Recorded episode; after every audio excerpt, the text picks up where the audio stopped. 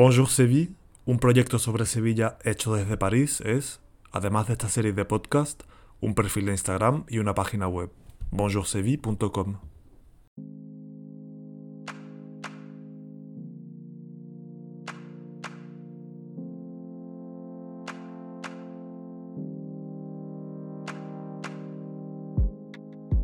En 1988, la Organización Mundial de la Salud declaró el 1 de diciembre Día Internacional de la Acción contra el SIDA, y un año después, Susan Sontag publicó El SIDA y sus metáforas.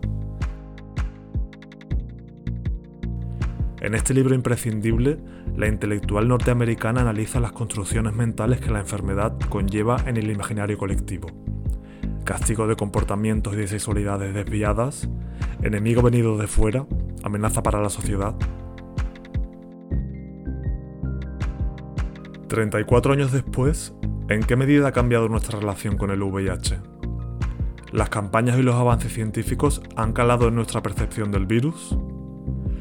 Víctor Baceredo es uno de los responsables del programa PARES en el Hospital Virgen del Rocío de Sevilla. Innovadora y necesaria, esta iniciativa nació gracias al impulso de la asociación ADARA, cuyos miembros llevan casi dos décadas realizando una inestimable labor de información, prevención y apoyo. Entre Sevilla, ciudad especialmente implicada en la acción frente al VIH, y París, donde el virus fue identificado en 1983, Víctor y yo charlamos de lo conseguido hasta el momento, de lo que queda por alcanzar, de lo que implica vivir con el VIH en 2022. Combinando el enfoque divulgativo con la reflexión personal, una conversación provechosa, actual y nunca terminada.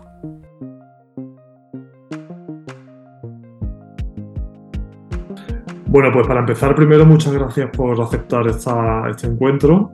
Nada, hombre. Me encanta la idea de que, de que ponga, de que se haga un poco de visibilidad a todo esto. Mm. Está tan oculto, ¿no?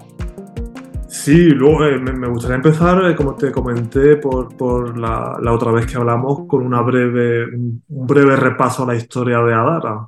Sí, Adara comenzó mm, a través del cierre del Comité Antisida de Sevilla, en la que algunas de las socias fundadoras pertenecían. Eh, se cerró y se quedó Sevilla sin una organización que amparase a las personas con VIH y le diese apoyo ellas, viendo la necesidad que había de, atender a las personas con VIH, SIDA, eh, darle apoyo no solo emocional, sino de asesoramiento y en, unos momentos, además, era en eso fue en el 2004 cuando se reunieron, no, en el 2002, cuando se reunieron ellas para empezar a trabajar y claro, ellos, ellas lo hacían de manera muy voluntariosa. Ellas no tenían ni sede ni, un local donde, donde mm, formalizara una organización. eran seis mujeres, Reyes, Yolanda, Laia, María, eh, África y, y Mili. Seis mujeres que se reunieron, dos de ellas psicólogas, que se reunían y en el momento que recibían una llamada de la unidad de enfermedades infecciosas, porque Pompeyo, el doctor Pompeyo Viciana, era, que era jefe de la unidad por entonces, eh, veía la necesidad de dar este, este soporte ¿no? a los pacientes con VIH que había dejado de tener con el cierre del, del Comité Antisida de Sevilla. Entonces, pues las llamó, ellas se organizaron y ellas voluntariosamente pues cogían el coche y se iban pues a la cafetería, al, lugar donde la persona o el usuario estaba y le daban la ayuda que podían darle, ¿no? Que principalmente era una ayuda emocional y luego una ayuda de información y de apoyo, ¿no? Y claro, eso estuvo un tiempo que haciéndose hasta que ya se formalizó Dara y así nació. Y Reyes Palacios pues fue, empezó a ser eh, lo que es ahora el programa de pares de Adara, que además es un programa que se ha extendido a muchos, a muchos hospitales de, España. ¿no? En Sevilla el programa de pares se lleva en, en los tres hospitales, en el, Hospital Macarena, en el Hospital de Valme y en el Hospital del Rocío pues bueno, pues aquí en el Hospital Virgen del Rocío se llevan atendido más de 2.000 102 pacientes, Que pasan por aquí, se les hace el seguimiento y el apoyo. Y así nació Adara. Luego, aparte, pues las psicólogas hacían sus atenciones psicológicas en, el primer local que, que, hubo, que fue en Pajes del Corro. Ahora es una organización de las más importantes de España, eh, que tiene varios departamentos, que, uno es el, lo que es la atención a las personas con VIH, pues como, como asociación de pacientes que somos, y otra parte que es una parte eh, de chequeos y de prevención a la población en general para hacerse lo que son cribados o despistajes de infecciones de transmisión sexual. Puede, puede sonar raro que una organización de, atención a personas con VIH eh, fuera fundada por mujeres, ¿no? Pues sí, porque se tiende, se tiende a, señalar, por así decirlo, las personas con VIH a, a, ciertos colectivos que más lejanos de la realidad, pues esto es algo que, que le puede afectar a, a cualquiera, ¿no? Y estas mujeres, pues quieras que no, algunas eran pacientes, otras no, pero sí que había un vínculo, un vínculo especial entre ellas. Era, mm, las mujeres son, no sé por qué, pero me da la sensación de que se, implican muchísimo en lo que son eh, el apoyo emocional y el apoyo, eh, la relación de ayuda hacia los demás. Mm. Has hablado del programa, del programa Pares, en el que tú intervienes, ¿no? Sí, mira, el programa, el programa de pares eh, se llama pares porque el par, que en este caso sería yo en este hospital, que es el Virgen del Rocío, de donde estoy hablando, el par es como un educador que transmite un rol distinto hacia otra persona que tiene la misma condición. En este caso son dos personas con VIH. Eh, yo adquirí el VIH en el 2005 no, el 2007, perdona, y Reyes Palacios pues fue mi par, mi par aquí en el Virgen de Rocío. El trabajo que hizo de ella fue mm, un trabajo prácticamente de empoderamiento hacia mí, empoderamiento y de muchísima información. Eh, es algo que le puede pasar a cualquiera, es algo que, tiene sus mitos y, su, y sus tabúes, y mm, a los que, a los que precisamente el par mm, intenta lo que es eh, destruir. No has hecho absolutamente nada malo para tenerte ni que esconder, ni que ir con la cabeza agachada, ¿no? Y, lo que se pretende es transmitir, pues, mm, desde luego, mucha, muchísima información, una actitud eh, positiva ante la vida y desmitificar y poner en, el presente a lo que son las personas con VIH recién diagnosticadas, en este caso, o las que llevan un seguimiento más, más, largo, ¿no? Eh, pero sí, lo que se le ofrece es el apoyo, la reducción del impacto, el apoyo emocional, la reducción del impacto cuando es diagnosticado, se trabaja con los familiares, se les tranquiliza y prácticamente también se le ofrece lo que es el acompañamiento y sobre todo una imagen de una persona seropositiva con un rol distinto al que llega, ¿no? Cuando es diagnosticado, ¿no? Un rol en el que, eh, pues, un rol normalizado, una persona, pues, que, pues, que trabaja, que tiene una actitud positiva, que, en fin, hay dificultades en, en la vida, ¿no? Eh, pero, y esta es una de ellas, ¿no? Esta es un, esto es un impacto lo suficientemente grande para pensar que la felicidad se te puede acabar, ¿no? Y bueno, lo que se le enseña prácticamente es que aunque es un problema difícil, ¿no? De, un muro difícil de saltar, se puede hacer y se puede ser feliz perfectamente siendo cero positivo. Eh, aparte de todo esto, pues lógicamente ya es lo que es el ser intermediario con los doctores, ver las necesidades que tienen en cada momento, sus relaciones sentimentales, sus relaciones personales, compartir su estatus, en fin, el tema del tratamiento en el momento que les llega, el tema de los despistajes de infecciones de transmisión sexual también. Eh, que lo lleven controlado, la alimentación, la nutrición, en fin, el embarazo, porque los niños nacen sanos y, pero en fin, la comunicación, la relación con el, con el médico, eh, la actitud que tienen que tener con, con, los doctores ¿no? en la consulta, en fin, todo eso se va abordando conforme el paciente o el usuario lo va necesitando. Y bueno, tú estás ahí para como apoyo en el momento en que lo necesitan.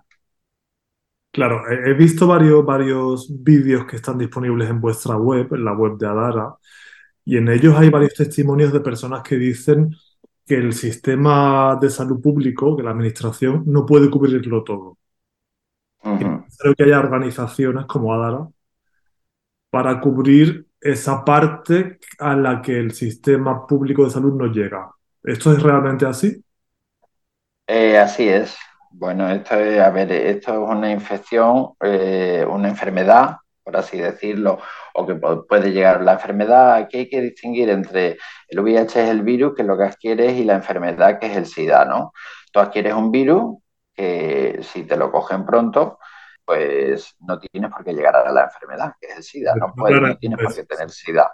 El asunto es que esto es una eh, infección que se controla. La salud puede estar controlada perfectamente a través de los médicos, pero hay una parte de ella que es el estigma y la discriminación que ha surgido a través de eh, los primeros años mm, del impacto que sufrió y el miedo que sufrió la sociedad con, con, esta infección que se podía transmitir por vía sexual. ¿no? Y claro, ese miedo, ese ese, mm, estigma hacia las personas eh, con VIH en el año en el que estamos es pura desinformación. ¿no? Una persona con VIH tratada no transmite el VIH ni en sus propias relaciones sexuales, aunque no use condón, son relaciones totalmente protegidas por el tratamiento. Y claro, esto quizás no lo tengan por qué saber la sociedad, porque no tienen por qué saber de todo, pero sí que es verdad es que el miedo y lo poco que saben em, está muy relacionado al rechazo. Y claro, eso lo viven las personas con VIH y claro, es una doble complejidad lo que tiene el, ser seropositivo, ¿no? La idea con la que tú llegas eh, de lo que supone ser seropositivo, ¿no? A nivel de salud, ¿no? El impacto que tiene, que te crees que te va a morir porque está en lo que has visto en, las películas, visto en, fin, que puede haber un deterioro físico, que las medicaciones son muy tóxicas, se te corta la vida, que te ponen una fecha de caducidad y en fin, y encima que vas a ser rechazado por la sociedad. Y claro, eso no es, esto no es un aspecto de salud nada más, esto es un aspecto también psicosocial que afecta a todos los parámetros de la vida eh, de una persona, ¿no? Eh, afecta no solo a la salud, al aspecto físico, sino a lo laboral, al sentimental, prácticamente a, a todos los aspectos de tu vida, ¿no? Es un, y, claro, el médico está para eh, solucionar lo que es o llevar el tema del seguimiento médico y que no haya problemas y que todo sea vivas con, con salud esta infección, ¿no? Pero claro, el abordaje psicosocial lo que le pasa en el trabajo, si le hacen una analítica, si van, le van a hacer VIH, el miedo a que lo sepan los demás, el miedo al rechazo en una relación sentimental a la hora de contárselo a, su nueva pareja, el abordaje de muchos aspectos que, eso lógicamente eh, en un hospital pues no, no se tienen por qué abordar, no lo tiene por qué abordar un médico, ni tiene por qué saber darle una, una explicación o una directriz, ¿no? porque la organización ya cuenta de una asesoría y cuenta con dos psicólogos para empezar, con los pares que estamos perfectamente formados y luego con asesoría laboral, asesoría legal, eh, mm. para defender a todos los derechos de, las personas con VIH ¿no? que atendemos. Y esa es la parte quizás que no cubre, a la que no llega eh, la administración. Claro, porque son, mm, eh, aunque el VIH está mm, muy relacionado, o sea, el VIH es una infección, una infección que se controla y una infección que te permite tener una vida igual de duradera que el resto de la población prácticamente, si te cuidas, si tienes hábitos de vida saludables y si, y si te lo detectan pronto, además, ¿no? La importancia de que te lo detecten pronto para que el sistema inmunitario se vea lo mínimo, lo mínimo perjudicado y se esté eh, en, ese, en ese tramo el mínimo tiempo posible, ¿no? Pero sí que es verdad, la administración pública mmm, no es consciente mm, o no, no está bien mmm, la asistencia a las personas con VIH. Piensa que en el impacto del diagnóstico se desarrollan una multitud de, miedos atroces a ser rechazado y, y, a sentirse como prácticamente un apestado por la sociedad. O sea, son miedos a que depende de la situación de cada uno. Hay situaciones, eh, cada uno vivimos en un entorno totalmente distinto. Lo que me ha pasado a mí, por ejemplo, que no he sufrido rechazo por, tener ser VIH y hacerme visible, sí que le puede suceder a una persona que vive en una aldea, en un pueblo chico, donde tiene que lidiar con la desinformación tan atroz que, puedan tener, que pueda tener el resto y donde la información corre como, como la espuma y esto genera un morbo tremendo y puede llegar a ser rechazado perfectamente. Hay personas que han sido rechazadas hasta por su propia familia o que mm, o infinidad de personas con VIH que su propia familia no lo sabe, aunque actualmente todo sean buenas noticias, pero mm, tienes que lidiar con lo que es la imagen de la, de la infección, de la enfermedad. La imagen que partes cuando, cuando, no, cuando no tienes la información actualizada, que es lo que pasa con la sociedad. Y además con el patrón de que son personas viciosas, drogadictas, eh, homosexuales, eh, que tienen además como una estaca ¿no? de, de, culpa y que se la han buscado. En fin, que si lo tienen será por algo. Eh, por lo que mm, ya acaba de, de, sentirte juzgado por una cosa que ha, podido, que ha sido un accidente, que el único culpable es el virus, ¿sabes? El VIH eh, todo el aspecto psicosocial no es abordable desde, desde, el hospital porque somos muchísimos pacientes, quizás habría que tener un servicio integral de apoyo, ¿no? Y lo que es hasta ahora no lo hay, no lo hay. Y sí que es verdad es que es suficientemente importante como para que lo hubiese, porque eh, la salud mental y el VIH está muy ligado. Y bueno, actualmente no lo hay, pero bueno, nosotros estamos respondiendo a la necesidad que hay precisamente con este programa que está funcionando estupendamente. Para hablar del, del estigma otra vez, ¿no? Y seguir por ese, por ese camino, eh, ¿por qué parece que los avances médicos que se han hecho y las campañas no llegan a la población? Porque parece que la información no llega, ¿no? Parece que el estigma sigue existiendo y parece que, que, sigue siendo igual o casi que los años 90, por ejemplo. Bueno, quizás porque se ha dejado de hablar también. Hay menos campañas, se habla el 1 de diciembre por los telediarios, por algún documental que sale y eso. El resto del año no hay campañas sobre eh, prevención, no hay campañas sobre actualización de información de, del tema del VIH, no hay campañas sobre la PrEP, y el asunto es que sí que es cierto que todo el mundo está en riesgo de adquirirlo, porque eh, aquí hay personas, aquí hay pacientes que, que ni en su remota idea se podrían haber imaginado que les iba a pasar esto. Quizás colectivos como eh, los heterosexuales que piensan que esto no le va a tocar, ¿no? Claro, es, falta de, es la falta de información, no se realizan campañas, no se realizan una información como parte de la salud sexual de la población. O sea, se debería de hablar más de esto y se debería de hablar más de, en fin, de los métodos preventivos que hay, eh, incluso de, las propias personas con VIH, ¿no? Como para normalizarlo, ¿no? Porque si tienes tanto miedo a adquirir el VIH, también tienes miedo a hacerte la prueba. Y eso, quieras que no, es un muro para que la gente consiga hacerse la prueba, afrontar ese miedo. Entonces, creo que hay que visibilizar a la gente con VIH desde la normalidad, desde que, bueno, he adquirido el VIH, podía, quizás podía haberlo prevenido, pero no siempre se tiene el control de todas las cosas. Y en fin, una imagen de una persona seropositiva normal y corriente que lleva su vida tal, tal cual. Puede ser una mujer que va a comprar el pan o una, porque es así. Eh, en fin, que, que quizás hay que afrontar esto, esta problemática por, mucho, por muchos aspectos, ¿no?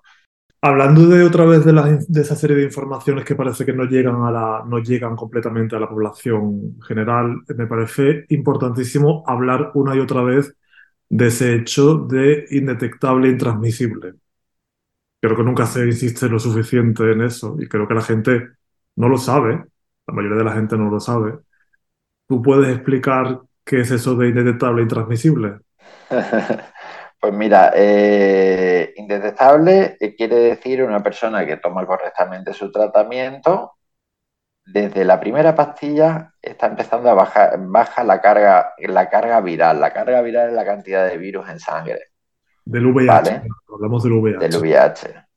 Vale, tú cuando a ti cuando te diagnostican VIH te hacen una serie de controles, entre, entre otras IPS, ¿no? para descartar de que tengas, traigas alguna infección de transmisión sexual, pero eh, hay una serie de controles que van a ser en tus analíticas perennes, son el control de la carga viral, de los malos, por así decirlo, ¿no? lo que es la cantidad de virus en sangre, y de los CD4, de las, de que ataca el virus y que se encarga, es una célula que sirve un poquito como de director de orquesta del sistema inmunitario para decirle a las células, tú por aquí, tú por allí. Lo que pasa es que a esta célula ataca el virus. Y precisamente esta célula es primordial en el sistema inmunitario. Entonces, el virus cuando entra en el organismo, lo que hace es atacar a, esa, a estas células y, replica, y explota, por así decirlo, la célula replicándose el virus en muchos más virus. ¿Vale? Entonces el tratamiento lo que hace, precisamente desde la primera pastilla que tomas, es que protege con una molécula a estas células, a, los, las CD4 del sistema inmunitario tan imprescindibles para que todo funcione bien, las protege con una molécula y esa molécula lo que evita es que el virus se ancle ahí. Al evitar que el virus se ancle, el virus acaba desapareciendo al cabo del tiempo porque no tiene posibilidad de replicarse. ¿Qué pasa? Eso puede durar pues de un mes, dos meses, como mucho tres meses. El asunto es que cuando te dicen en las analíticas que tienes carga viral indetectable, quiere decir que tú ya has tomado la suficiente medicación para que esa medicación llegue a todas las partes del cuerpo salvo a unas lagunitas pequeñas que es donde no llega la medicación y por eso está activo el, virus ahí en mínima expresión. Y entonces está más que descubierto ya con estudios en la práctica de que las personas que llegan a ese punto de carga viral indetectable no pueden transmitir la infección porque en la práctica la posibilidad de que lo puedan transmitir es nulo. Nulo. Y eso se ha hecho con el estudio Partner, hay bueno, se sabe desde hace mucho tiempo, lo que pasa es que hacía falta, hacía falta llevarlo a estudios mm, claros. Y entonces ha habido muchísimos años en el que se han reclutado muchísimas parejas serodiscordantes, con las que uno es positivo y otro es negativo, parejas serodiscordantes que no usaban protección porque se sabía que eh, con el tratamiento no se podía transmitir, pero era algo como en la práctica, no se había hecho ningún estudio. ¿no? Ahora en el estudio PARNI, ¿qué ha pasado? Se han contabilizado muchísimos hospitales de todo el mundo, entre ellos el Virgen del Rocío, aquí se han hecho eh, reclutamientos que de hecho de aquí del el hospital que más reclutó de parejas serodiscordantes para este estudio fue precisamente el Virgen del Rocío en España. Y entonces se vio que durante siete años que se estuvo haciendo el seguimiento y que no hubo eh, barreras eh, de protección, aunque el medicamento ya sirve de protección, pero no había condón por medio, no se había dado ningún caso de transmisión mm. Entre parejas serodiscordantes. Y eso sigue, se, ve en la práctica, se ve en las, consultas, se ve eh, aquí cuando vienen a hacerse la prueba ya por, me voy a hacer la prueba, pero solo tengo relaciones con mi pareja, que es VIH positivo y detectable, pero me llevo ya 15 años sin hacerme la prueba, voy a hacérmela. Y sigue saliendo negativo y son relaciones totalmente protegidas por la medicación, pero sin condón. Y es algo que ya es irrefutable, como el sol que sale por la mañana, el horizonte por el mismo sitio, pues esto es igual, indetectable, es igual intransmisible. Mm.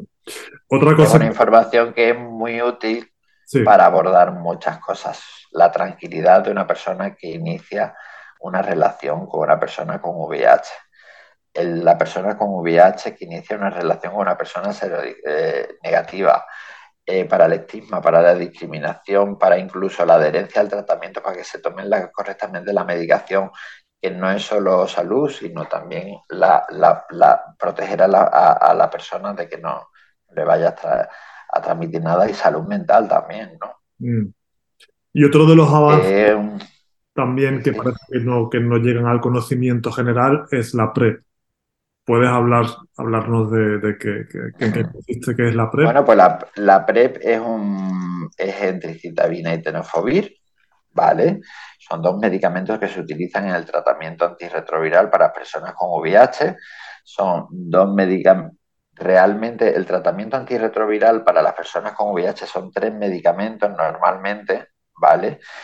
Dos de ellos pueden ser entricitabina y tenofovir y se ha visto que eh, sirven como profilaxis preexposición. Eh, la profilaxis preexposición es un medicamento que tú tomas para prevenir adquirir una, una enfermedad, una infección o lo, que sea, ¿no?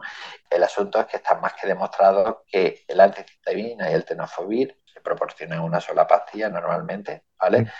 Eh, previene que te infectes de VIH hace el efecto precisamente que os he comentado. O esa molécula protege que el virus se pueda llegar a anclar.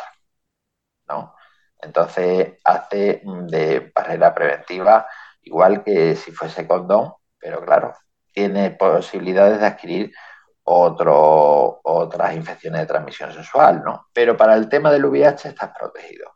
Y eso es muy importante porque está muy relacionado también eh, la salud mental, el miedo a infectarte de algo que es crónico, de una enfermedad que no tiene cura, ese miedo persistente que tenemos en las relaciones sexuales y por el cual no nos entregamos del todo. Mm, sí. Me gustaría también hablar contigo de los jóvenes, o de los muy jóvenes incluso, porque tú y yo pertenecemos a generaciones que hemos crecido con el SIDA, ¿no? No sé yo si la gente muy joven hoy en día le suena siquiera lo que es el VIH.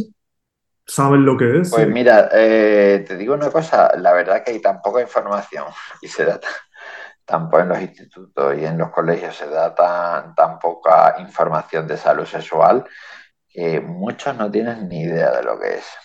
Y vienen con VIH, ¿eh? son chicos heterosexuales, chicos gays, chicos de todo tipo, o sea, que no tiene, no tiene condición sexual, o sea, eh, ni género, ni edad, ni... Pero la gente joven lo que sí que es verdad es que al no ser algo que han vivido, se sitúan en el presente rápidamente, en lo que es la actualidad de esto no viene con los prejuicios y los tabúes de, los inicios de la pandemia, ¿no? con los que se ha creado la sociedad. Era una, condena, a muerte, claro. Claro, entonces dice, ah, bueno, que esto es tratable, esto es una pastilla, esto no sé qué, esto no sé cuándo, sí, vale, más. Quizás lo asuman mejor. Lo que sí que es verdad es que mm, parten de un desconocimiento eh, ni, ni para arriba ni para abajo, o sea, de cero. No vienen ni con prejuicios, pero tampoco vienen con información. O sea, abordar a, abordar a una persona seropositiva que es muy, muy, muy, muy joven, eh, ahora es más fácil que abordar a la madre de esa persona joven. Porque la madre sí que ha vivido lo que es el estigma, sí que tiene el estigma y la discriminación que puedan sufrir en su imaginario una persona con VIH. El, chico joven no. Y entonces se sitúa muy, muy, muy, muy bien en lo que es el presente de, de, la ciencia y de los nuevos medicamentos y de que va a vivir bien y todo eso. Pero información, desde luego, falta información por todos lados. O sea, no hay un, una conciencia de que se tienen que hacer pruebas de todo tipo, de infecciones de transmisión sexual y de VIH a menudo, en fin, mal saber manejar eh, cómo prevenir eh, las ITS, incluida el VIH, pues produce que, pues que las infecciones de bueno, las personas infectadas por VIH hayan subido en la gente joven. ¿Ah, sí? Mucho. Ya. Hay muchísimas, ahora están cayendo gente muy joven, muy joven, muy joven. Para ir terminando ya, eh, me gustaría hablar de, de, la ciudad de Sevilla concretamente, que sé que pertenece al programa Ciudades Libres de SIDA, ¿no? Ese programa sí. tiene una serie de retos, ¿no? De objetivos que en Sevilla ya se, ya se han alcanzado. Que es el pues mira, esto surgió a través de la Declaración de París, precisamente, ¿sabe? Que fue el ayuntamiento que firmó pues una serie de acciones para mmm, luchar contra los nuevos diagnósticos de VIH. Luego se fue eh, adheriendo eh, más ayuntamientos a esa declaración, se formó lo que son las ciudades fast track. Son ciudades con acciones eh, directas para la reducción de nuevos casos de, de VIH. Porque bueno, acabar con el VIH no se puede acabar, precisamente porque eso estamos, estamos nosotros, pero sí que se pueden acabar, se pueden reducir muchísimo los nuevos diagnósticos. Y eso son acciones de acercamiento, de información, de campañas, de todo lo que hemos hablado que no se hace, pues es involucrar a los organismos competentes, ayuntamientos, ONG, en este caso hasta la Junta de Andalucía, en fin, todos los organismos competentes en que se, se firmen y se comprometan en aportar no solo dinero, sino que ese dinero vaya a acciones que vayan a disminuir los nuevos diagnósticos de VIH. Acciones concretas para que la PrEP, por ejemplo, se lleve a colectivos a donde no se, actualmente no se está llegando, pues campañas hacia esos colectivos, campañas en los institutos, campañas, todo, pues todo precisamente de la problemática que hemos hablado, que os he comentado sobre que no hay información en la gente joven, que no hay campañas de divulgación, el acceso a la PrEP a la gente vulnerable, ¿no? de adquirir el VIH, y en fin, toda esa información tiene que llegar al ciudadano. Y sí. bueno, Sevilla fue la primera ciudad que firmó la declaración de, de París y se unió a las ciudades fast track aquí de España. Y, pues, mira, que son... Sevilla París. Sevilla París, sí. De lo que va, de lo que es tu página. Esas, bueno, en, en, Sevilla lo que se han eliminado, el Ayuntamiento de Sevilla está haciendo muchísimo por la, por, por, por la causa en el sentido de que está totalmente involucrado en, en, en, llevar acciones para esa reducción de nuevos diagnósticos y, de, y que la calidad de vida de las personas con VIH mejora y entre ellos eh, luchando contra el estigma y la discriminación. Acaban de lanzar una campaña sobre indetectable e intransmisible de tres chicos jóvenes, uno profesor, otro enfermero y otra directora de cine, que cuentan que tienen VIH y lo comunican en el spot como transmite eh, Antonio es profesor, transmite conocimiento, transmite información, pero no transmite el VIH. Mm. En personas con VIH en tratamiento, no indetectables igual intransmisibles.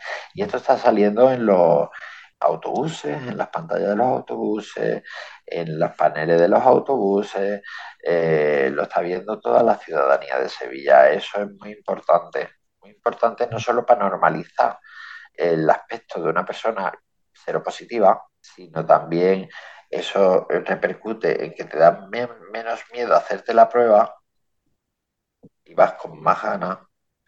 Y por otro lado, normaliza a las personas con VIH, ¿no? Y rompe un poco con el estigma y el miedo que nos tienen hacia, hacia nosotros, ¿no? Hacia que podamos infectar a alguien o transmitírselo con, con ideas absurdas como el mosquito o beber del mismo vaso o sentarte en la misma taza, la orina. Eh, hoy en día las personas que transmiten la infección son las personas que no saben que tienen VIH. Mm. Principalmente. Son las que tienen carga viral. Bueno, Víctor, pues vamos a dejarlo aquí. Se nos acaba el tiempo ya. Muy bien. Muchísimas gracias una vez más.